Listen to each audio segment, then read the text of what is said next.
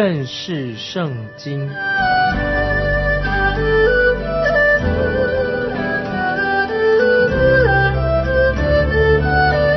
认识上帝的话，把上帝的话带到全世界。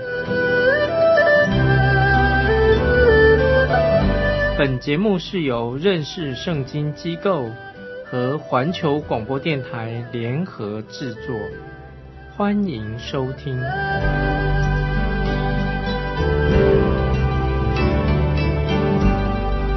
亲爱的听众朋友，你好，欢迎你收听认识圣经这个节目，我是麦基牧师。主耶稣受到撒旦魔鬼的试探。主耶稣所遇到的试探是每一个基督徒、每一个人都会经历到的。试探的层面是非常的广、非常的深，有三方面我们要特别注意。第一方面，撒旦要主耶稣把石头变成食物，好满足身体上的需要。当然，我们知道食物本身并没有错，食物是支撑了我们的身体，我们身体是需要食物的。这个时候，主耶稣他肚子饿了。那么试探这个问题到底出在哪里呢？如果这个时候耶稣用他无比的能力来满足他自己的私欲，那么这个就是一种罪，是自私。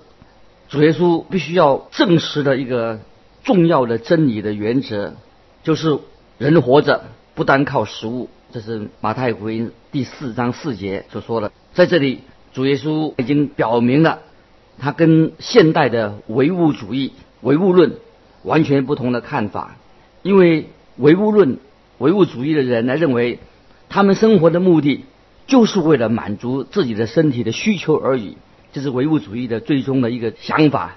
现代人就是活在这种唯物主义很世俗的社会里面，他们总是这样说：“让我们吃喝快乐吧，因为明天就要死了。”这是一个很悲观的一个言论啊。让我们吃喝快乐吧，因为明天就要死了。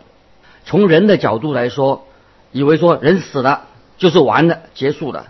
我们看见这种自私的一个心态，变成了我们今天的现代世俗社会上的一种咒诅，也是现代人的一种无形的一种信条。这是神对这种社会的一个咒诅。我们的主耶稣面对这个试探的时候，他拒绝了这种在世界上。很流行的一种哲学，让我们吃得快的吧，明天就要死了。第二，撒旦的轨迹就是要，接着他要把天下的万国的荣耀要给主耶稣。这个万国，我们知道，这万国的荣耀怎么得来的？好像是经过很残忍的武力、政治上的阴谋所夺来的，靠武力夺来的。很多人认为战争就是一种人类的生活方式，所以人类是活在仇恨、恐惧的。一个鞭子下，用这个方式，他煽动人心，这个是撒旦攻击、试探人的一个方式。撒旦想透过这样的一种关系，要把万国的荣华要给主耶稣。我们知道，我们人啊，必须要重生，必须要改变，才能够进到神的国。约翰福音三章三节这样说：主耶稣回答说：“我实实在在的告诉你们，人若不重生，就不能见神的国。”主耶稣对尼哥底母的回答非常的坚定。当拜主你的神，但要侍奉他，这是很重要。当拜主你的神，但要侍奉他。在哥林多后书第十章三到五节，使徒保罗告诉我们说：“因为我们虽然在血气中行事，却不靠着血气征战。”啊，就是说，因为我们虽然在血气中行事，却不凭着血气征战。我们征战的兵器。本不是属血气的，乃是在神面前有能力，可以攻破坚固的营垒，将各样的计谋、各样男主人认识神的那些至高之事一概攻破了，又将人所有的心意夺回，使他都顺服基督。这是这的经文告诉我们的。我们靠着主神的能力，可以攻破撒旦的营垒。啊，将他的计谋啊，男主人认识神的至高的事情，把它攻破了，让我们的心可以回转归向基督。第三点，在这个主耶稣受试探的时候，我们看见撒旦诱惑主耶稣，试探他，要耶稣从圣殿上跳下去。对主耶稣来说，如果让群众认同他自己的身份跟他的使命的时候啊，这个看起来很合理的，这是一个很合理的一个做法。但是主耶稣他自己要选择一个更艰难的路，来坐上他自己的宝座。耶稣所戴上的是经济冠冕，他要必须自己先戴上了自己的经济的冠冕，然后才戴上神给他的荣耀的冠冕。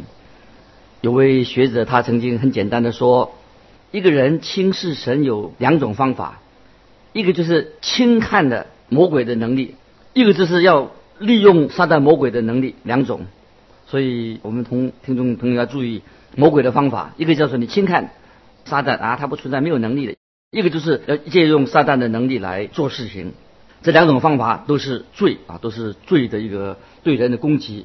今天有些人什么也不敢做，很害怕，好像又假装很敬虔的样子，就这样说啊，他的神会供应我们食物啊，借着乌鸦来供应我们的食物。可是创世纪第三章十九节啊，神造人，人犯罪以后。人在创世纪三章十九节说：“神说你必须要汗流满面才得糊口。”所以基督徒并不是说我们不做事、懒惰啊，就说求个神、神个神机就可以了，这是一种啊错误的。这里我们看见第三点就是，撒旦魔鬼都诱惑主耶稣，用这种物质的东西来诱惑他。再举一个例子来说，例如有些人要去国外去做宣教士，当然要学习当地的语言，对不对？神也会帮助他。我们的神是与我们同工的，但是神不是我们的傀儡。那比如说，就是神听我们的啊，要我们来利用神。有一位宣教士想到他自己的父亲在缅甸所遭受过许多的苦难，因为他父亲是到以前的缅甸去宣教。他这样说：他如果我们没有遭受苦难就成功了，那是因为在我们之前。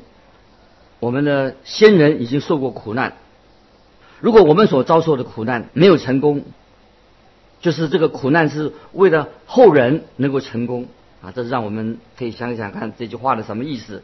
很多事情不是不劳而获啊！我们看到主耶稣他就拒绝了啊这些虚伪、这些假熟灵的一种说法，所以我们看见主耶稣的回答撒旦，会令我们非常的震惊。主耶稣这样说：“你们不可以试探耶和华你们的神，像你们在玛撒那样试探他。”那就是在旧约生命记六章十六节啊，说到你们不可以试探耶和华你们的神，像你们在玛撒那地一样啊。这是记载在生命记六章十六节的。事实上，主耶稣在他的家乡开始传道的时候，他家乡的人就拒绝了他，因为主耶稣在会堂里面。惊人呢，他宣告了以赛亚书六十一章第一、第二节的话。他说这些事情已经应验在他的身上了。以赛亚六十一章啊，主耶稣在会堂里面所宣告的，他应验那个经文是这样说的：主耶和华的灵在我身上，因为耶和华用高高我，好叫我传好信息给谦卑的人，差遣我医好伤心的人，报告被掳的得释放。被囚的出监牢，报告耶和华的恩年和我们神报仇的日子，安慰一切悲哀的人。这是以赛亚第六章一二节所说的话。好，再念一遍：主耶和华的灵在我身上，因为耶和华用高高我，叫我报好信息给谦卑的人，差遣我医好伤心的人，报告被掳的得释放。被囚的出监牢，报告耶和华的恩年和我们神报仇的日子，安慰一切悲哀的人啊！感谢神，主耶稣，我们的救主应验了旧约的以赛亚的预言。接着我们来看下面的经文，第四章第一、第二节，进到第四章一二节，耶稣被圣灵充满，从约旦的河回来，圣灵将他引到旷野，四十天。受魔鬼的试探，那些日子没有吃什么，日子满了他就饿了。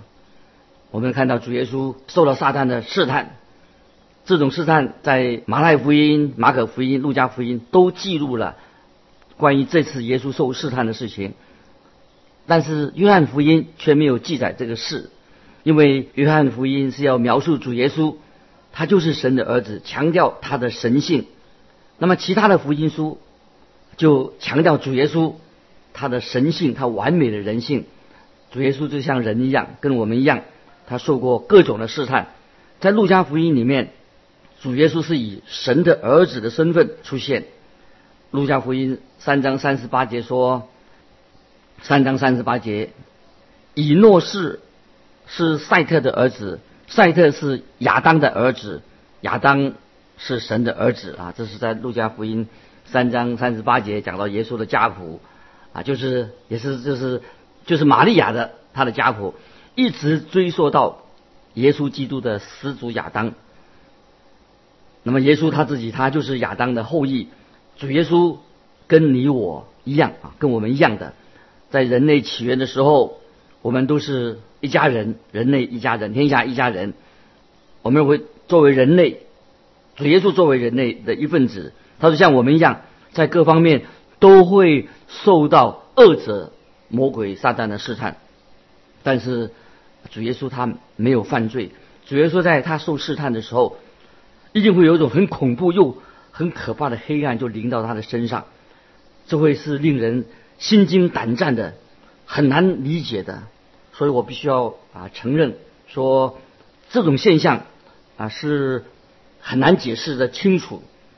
但是至少我可以把你们带到一个啊周围边缘地带来来看一下，来一起来学一些应该学的一个属灵功课。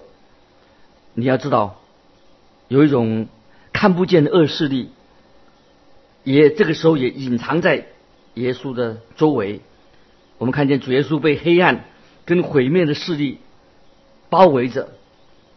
感谢神啊，主耶稣他为我们啊，这也是我们人类的最基本的问题。我们受试探，耶稣胜过撒旦的诱惑试探，这也是我们今天世界的问题。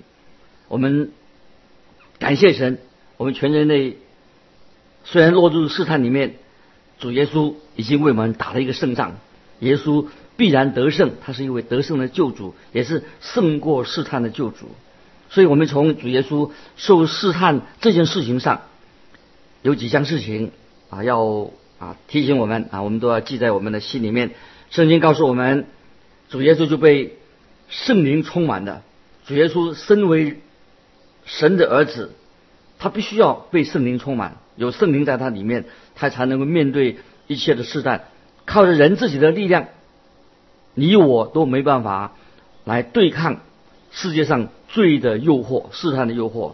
罗马书七章二十一节，保罗这样说：罗马书七章二十一节这样说，保罗说的，我觉得有个律，就是我愿意为善的时候。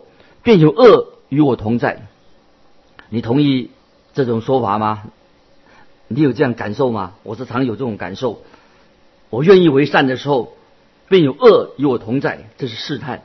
在罗马书第八章第三、第四节也这样说。罗马书八章三节到四节，律法既因肉体软弱有所不能行的，神就差遣自己的儿子。成为最深的形状，做了赎罪祭，在肉体中定了罪案，使律法的义成就在我们这不随从肉体、只随从圣灵的人身上。接着在加拉太书第五章十六节，使徒保罗就是做了好像一个结论一样。加拉太书五章十六节，保罗说：“我说。”你们当顺着圣灵而行，就不放纵肉体的情欲了。在旧约生命记第八章第二节，神也同样的告诉过以色列人。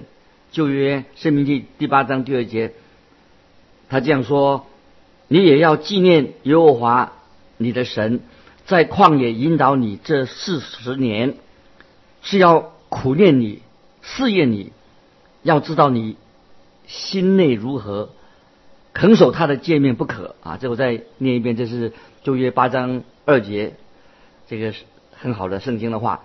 你也要纪念耶和华你的神在旷野引导你四十年，是要苦练你，试验你，要知道你的心内如何，肯守他的诫命不肯。换句话说，神也在试验以色列人，但是神不会用一些邪恶的啊罪恶来啊试炼啊试验任何人。好，今天我们受试探的时候，不可以说是神来试探我们，神不试探人啊试探人，但是神啊却是在试验他的儿女，思念以色列人，也思念今天你跟我。圣经这样告诉我们。在主耶稣受试探之前，马可福音说的很清楚，看见圣灵，神的圣灵把主耶稣吹到旷野里面去，也就是说，主自己，主耶稣自己，他没有去自己去找试探。即使耶稣在那科在科西玛利园的时候，后来耶稣在科西玛利园的时候，他祷告说：“父啊，你若愿意。”就把这杯撤去啊！这是在路加福音后来二十二章的四十二节，主耶稣在克西玛丽园祷告：“父啊，你若愿意，就把这杯撤去。”主耶稣所受到的试探，并不是在四十天结束的时候，在进食四十天以后才开始的。路加福音很清楚的告诉我们，试探结束之后，耶稣在试探就他就。饿了，这四十天，耶稣都受到魔鬼的试探。那么在旷野呢，试探结束之后，撒旦仍然不停的啊，在啊试探我们的救主耶稣。啊，感谢神啊，主耶稣胜过恶者的试探。主耶稣在克西马的园啊，我们知道很清楚的，恶者撒旦进行了另外对他的攻击。接着我们来看。路加福音第四章十三节，路加福音第四章十三节这样说：魔鬼用了各样的试探，就暂时离开耶稣。我们必须要啊很清楚的明白啊，撒旦啊他是一个有位格的啊又有位格的人啊，他他是一个为位位有位格的人。我们知道啊很多。有的人哦，大部分很多人啊不相信，他认为撒旦绝对不是一个人啊，不是一个人。但是圣经很清楚的告诉我们，魔鬼是一个有位格的人啊，他可以用这个人形出现。当魔鬼撒旦来试探主耶稣的时候，他是用人的形状，用一个人的形状出现的，是不是？当然，他也是以一个灵体啊出现的。撒旦魔鬼还是可以，他用光明的天使来出现，很可怕。他可以用光明的天使的方式出现，用灵体出现，也可以用人啊人的形象，用人的这个位格来出现。圣经很清楚的告诉我们，主耶稣跟撒旦是面对面的，所以我们要一定要明白，撒旦是非常狡猾的。他有时像一个吼叫的狮子，寻找可吞吃的人。他有时撒旦会装扮成一个光明的天使，即使是神的选民，撒旦也会想办法来啊欺骗我们。所以我们啊听众朋友，我们要小心啊撒旦的诡计啊，我们要靠着主耶稣的能力、圣灵的大能，要胜过他。这个在哥林多后书十一章十四节，还有彼得前书五章八节，当主耶稣说明了主耶稣。他在受试探，这个受试探的意义是什么？试探这两个字的意思有两个意思。试探第一个意思就是煽动人啊，纵容人去作恶，就是要使得人会做坏事。那么也有就是试就试探就是诱惑人去犯罪，诱惑你我去犯罪的意思。如果一个人他被诱惑去做坏事，表示说他身上里面有一些东西会使他。屈服，他就屈服这种试探，除非这个人身上有一种力量能够使他拒绝、抵挡啊这个恶势力，把恶者驱逐出去，否则这个就不能称为叫做试探的。所以试探是我们怎么样能够胜过他，胜过这种恶势力。当啊主耶稣他到世界上来的时候，他这样说。他要试探主耶稣，试探主耶稣的时候，结果他就失败了，他行不通。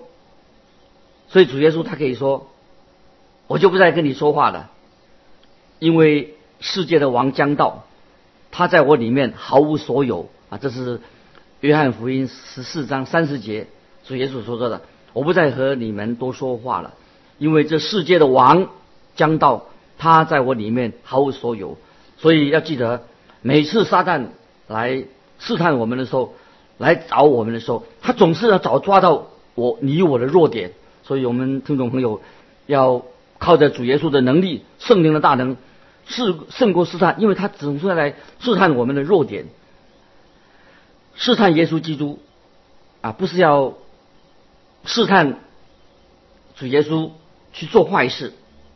试探这个字啊，也有另外一个不同的用法，在创世纪二十二章第一节，二十二章第一节。说到神试验亚伯拉罕，神也试验亚伯拉罕，在旷野四十年间，神就是不断的来试验啊，或者检验以色列人。也许这会引起一个问题：那么主耶稣会不会因为被试验啊、试探跌倒呢？不会，耶稣基督他不会跌倒的。那么。这是合理的试探吗？不是啊，这是一个试验啊，试验所有的新的产品，我们机器的产品都是要经过一些这个试验的过程，比如轮胎或者汽车要经过检验啊。在电视广告中啊，厂商要给你看一种最新型的车子，你知道啊，看看他可能不能开着这个车子要经过很多的困难的路段，那么他看他能够怎么样。啊，能够胜过这些恶劣的环境，每个零件都要经过试验，因为任何一个零件出了问题，对厂商来说那就是很丢脸的。感谢主啊，主耶稣他不会跌倒，因为主耶稣他是胜过啊试验，试验这是一个这种试验是一种是不是一个合理的试验呢？我们可以说是的，所以就是要啊每一个人都要经过这种试验。接着啊，我们来，我来用一个很简单的故事来说明这个事实。在我的小的时候，我住在一个地方，就是夏天常常水源很严重的不足，那么溪水就干旱的。所以有一年冬天，这个河水啊，慢慢的就恢复了，充沛的水源呐，哦，很很多的水源来了啊，甚至可以把船浮起来。那有一年，我们的家乡就闹了水灾，洪水就把河上的铁路的桥梁把它冲断了。那怎么办？那火车就不能够行驶的，交通不方便呢。所以铁路的公司就派的啊工程师哦，他们就花时间来搭建了一座新的桥，花时间搭建了一座新的桥。当这个大桥落成的时候。那么他们就放了两个火车头在这个桥上，就把汽笛绑在上面。当我们这个小镇上的人从来没有听过有两个火车头的汽笛同时响起来，所以我们大家很欢喜，每一个人都跑去桥边看热闹。那时候跟其他的人哦，好多人一起去，当中有一个很勇敢的这个我们的朋友，我们那时候都小哈，他说就问说你们在做什么？就有一个工程师就回答说我们正在试验。这座桥牢不牢固？那年轻人就就问他说了：“那你认为这个桥会断掉吗？”那工程师就笑着啊，他就回答说：“当然不会断。”那年我们这个朋友啊，年轻人，我们那时候小啊，还是疑惑不解，又问说：“那如果你们知道桥，你们知道桥到底会不会断呢？那么那为什么你把这个火车头？”把火车头哈放在这个桥上呢？这个工程师啊，这个回答是非常的好啊。工程师怎么回答呢？他说是为了要证明这个桥是不会断的，所以我们把这个两个火车头就放在这个桥上。那么这个就是啊，可以简单的说，就是主耶稣啊受试探的一个理由。所以主耶稣他受了试探，哦，来证明他是。是救主，他是圣洁的，没有邪恶的，没有玷污的，他远离罪人的，就是凡是靠着他进到神面前的人，他都能拯救到底啊！这个就是啊这个意思，这要证明已经证实了我们的救主耶稣是他是圣洁的、无玷污的、没有邪恶的，他远离罪人的，凡靠着他进到神面前的，他都能拯救到底。主耶稣他自己经历了三重的试炼，身体上的、心理上的、心灵上的，所以主耶稣啊都胜过试探。但是我们所受到的试探不会超过我们的能力所能承担的。时间的关系，今天我们就分享到这里，盼望听众朋友能够好好的思想关于主耶稣受试探，我们可以学习到一些属灵的功课。欢迎你来信寄到环球电台。